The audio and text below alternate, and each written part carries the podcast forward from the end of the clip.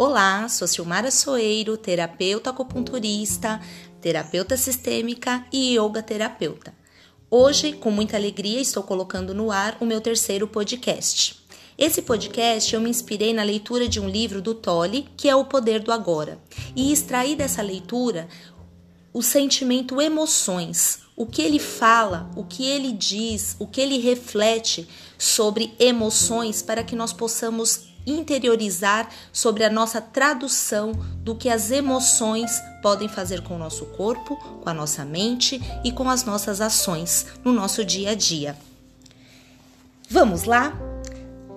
Emoção, a reação do corpo à mente.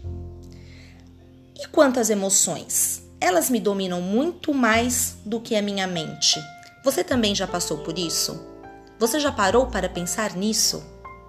A mente, no sentido em que emprego o termo, não é apenas pensamento.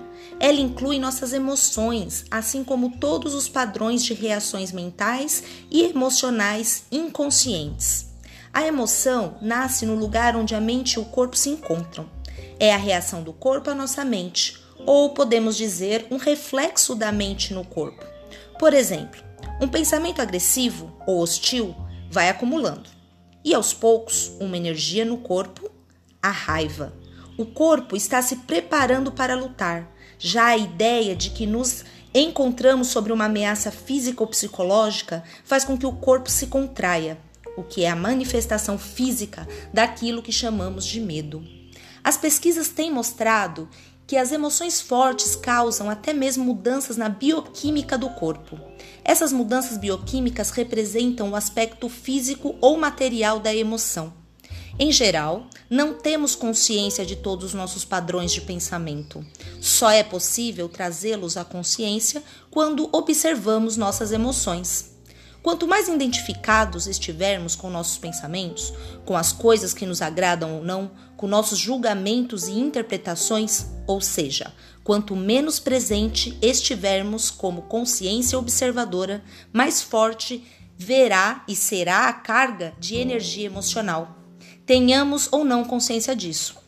Se você não consegue sentir as suas emoções, se as mantém à distância, terminará por senti-las em um nível puramente físico, como sintoma ou um problema físico. Muito se tem escrito a respeito disso nos últimos anos, portanto, não precisamos nos aprofundar neste assunto.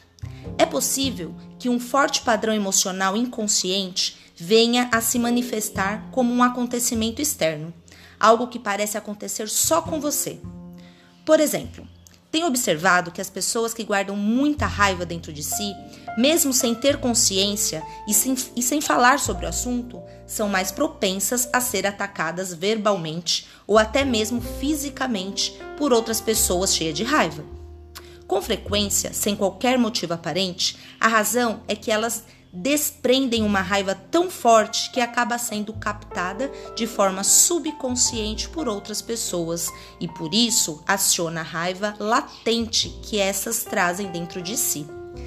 Se você tem dificuldade de sentir suas emoções, comece concentrando a atenção na área de energia interior do seu corpo.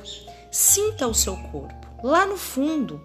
Essa prática colocará você em contato com as suas emoções. Mas quando eu digo que a emoção é o reflexo da mente no corpo, às vezes ocorre um conflito entre os dois, quando a mente diz não e a emoção diz sim, ou vice-versa. Se quisermos conhecer mesmo a nossa mente, o corpo sempre nos dará um reflexo confiável. Portanto, observe a sua emoção, ou melhor, sinta em seu corpo. Se houver um aparente conflito entre os dois, a verdade estará na emoção e não no pensamento. Não a verdade definitiva sobre quem você é, mas a verdade relativa ao estado da sua mente naquele momento. É bastante comum ocorrerem conflitos entre os pensamentos superficiais e os processos mentais inconscientes. Mesmo que você ainda não seja capaz de trazer, trazer a sua atividade mental inconsciente para um estado de consciência sob a forma de pensamento, ela estará sempre refletida no seu corpo como uma emoção. E isso você pode passar a perceber Observar uma emoção por esse ângulo é basicamente o mesmo que ouvir ou observar um pensamento, como falei antes. A única diferença é que o pensamento está na sua cabeça, enquanto a emoção, por conter uma forte componente físico, se manifesta em primeiro lugar no seu corpo. Você pode permitir que a emoção esteja ali, sem deixar que ela assuma o controle. Você não é mais a emoção, você é o observador, a presença que observa. Ao praticar isso, tudo que está inconsciente será trazido à luz da sua consciência. Então, observar nossas emoções é tão importante quanto observar nossos pensamentos? Sim, habitue-se a perguntar o que está acontecendo com você neste exato momento. Esta questão lhe indicará a direção certa. Mas não analise, apenas observe. Concentre sua, sua atenção dentro de você, sinta a energia da emoção. Se não há emoção presente, concentre sua atenção mais fundo no campo da energia interna do seu corpo. Essa é a porta de entrada para o ser. Uma emoção em geral representa um padrão de pensamento amplificado e energizado. Por conta da carga energética quase sempre excessiva que ela contém, não é fácil a princípio termos condições para observá-la. A emoção quer assumir o controle e quase sempre consegue, a menos que você esteja presente e alerta. Se você for empurrado para uma identificação inconsciente com a emoção, ela se tornará temporariamente você. É comum se estabelecer um círculo vicioso entre o pensamento e a emoção, porque um alimenta o outro. O padrão do pensamento cria um reflexo amplificado de si mesmo na forma de uma emoção, fazendo com que a frequência vibratória permaneça alimentando o padrão do pensamento original. Ao lidar mentalmente com a situação, acontecimento ou pessoa que é identificada como causadora da emoção, o pensamento fornece energia para a emoção, a qual, por sua vez, energiza o padrão de pensamento e assim por diante. Basicamente, todas as emoções são modificações de uma emoção primitiva não diferenciada, cuja origem é a perda da percepção de quem somos por trás do nome e da forma. É difícil encontrar um nome que descreva essa emoção primitiva. A palavra medo é, um, é muito próxima, mas além do sentido de ameaça permanente, ela pode ser entendida como um profundo sentimento de abandono e incompletude. Por isso, talvez seja melhor usar uma palavra que não se confunda tanto com aquela emoção básica e chamar isso simplesmente de sofrimento. Uma das principais tarefas da mente, uma das razões da sua atividade incessante, é a de combater ou eliminar o sofrimento emocional embora ela invariavelmente só consiga encobri-lo por um tempo. De fato, quanto mais a mente tenta se livrar do sofrimento, mais ele aumenta. A mente nunca pode achar a solução, nem pode permitir que encontremos a solução, porque é, ela mesma, uma parte intrínseca do problema. Imagine um chefe de polícia tentando achar um incendiário quando o incendiário é o próprio chefe de polícia. Não nos livraremos desse sofrimento enquanto não extrairmos o sentido de eu interior da identificação com a mente, ou seja, do ego. A mente é, então, derrubada da sua posição de poder e o ser se revela em si mesmo como a verdadeira natureza da pessoa. Agora já imagino o que você esteja pensando. O que acontece com as emoções positivas, como o amor e a alegria? Elas são inseparáveis do estado natural de conexão interior com o ser. Sempre que houver um espaço no fluxo dos pensamentos, podem ocorrer lampejos de amor e alegria, ou breves instantes de uma paz profunda. Para a maioria das pessoas, tais espaços raramente acontecem e mesmo assim, por acaso, nas ocasiões em que a mente fica sem palavras, instigada por uma beleza estonteante, uma exaustão física extrema ou mesmo um grande perigo. De repente se instala uma serenidade interior. E dentro dessa serenidade existe uma alegria sutil, mas intensa. Existe amor, existe paz. Normalmente, tais momentos têm vida curta, pois a mente logo reassume essa atividade barulhenta a que chamamos pensar. O amor, a alegria e a paz não conseguem florescer a menos que tenhamos nos livrado do domínio da mente. Mas eu não os chamaria de emoções. Eles estão por baixo das emoções em um nível mais profundo.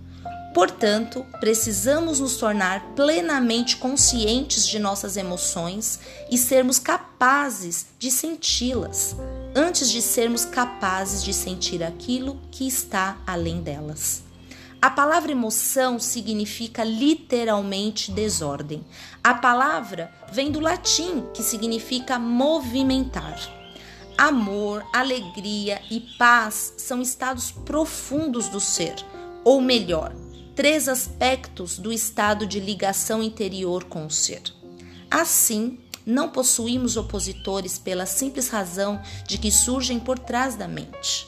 As emoções, por outro lado, sendo uma parte da mente dual, dualística, estão sujeitas à lei dos opostos.